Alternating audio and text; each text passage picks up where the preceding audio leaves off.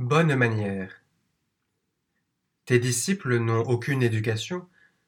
Moi, ma maman m'a appris à me laver les mains avant le repas.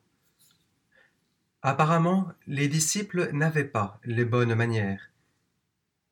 La réponse est tranchante. C'est bien dans la manière de Jésus avec les scribes. Hypocrite, vous dites que vous honorez la tradition reçue des pères.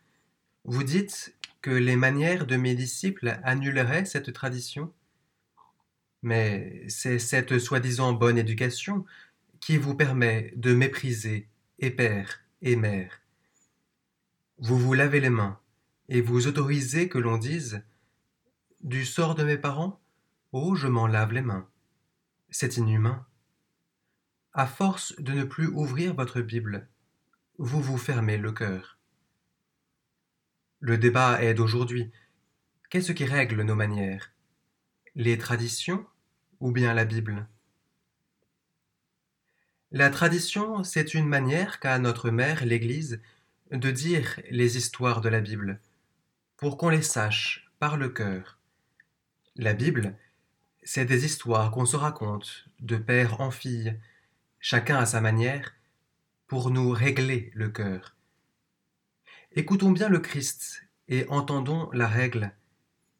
La tradition ne doit régler, ne doit juger de nos manières que si elle est elle-même jugée par la parole de Dieu, que si elle est en règle avec elle.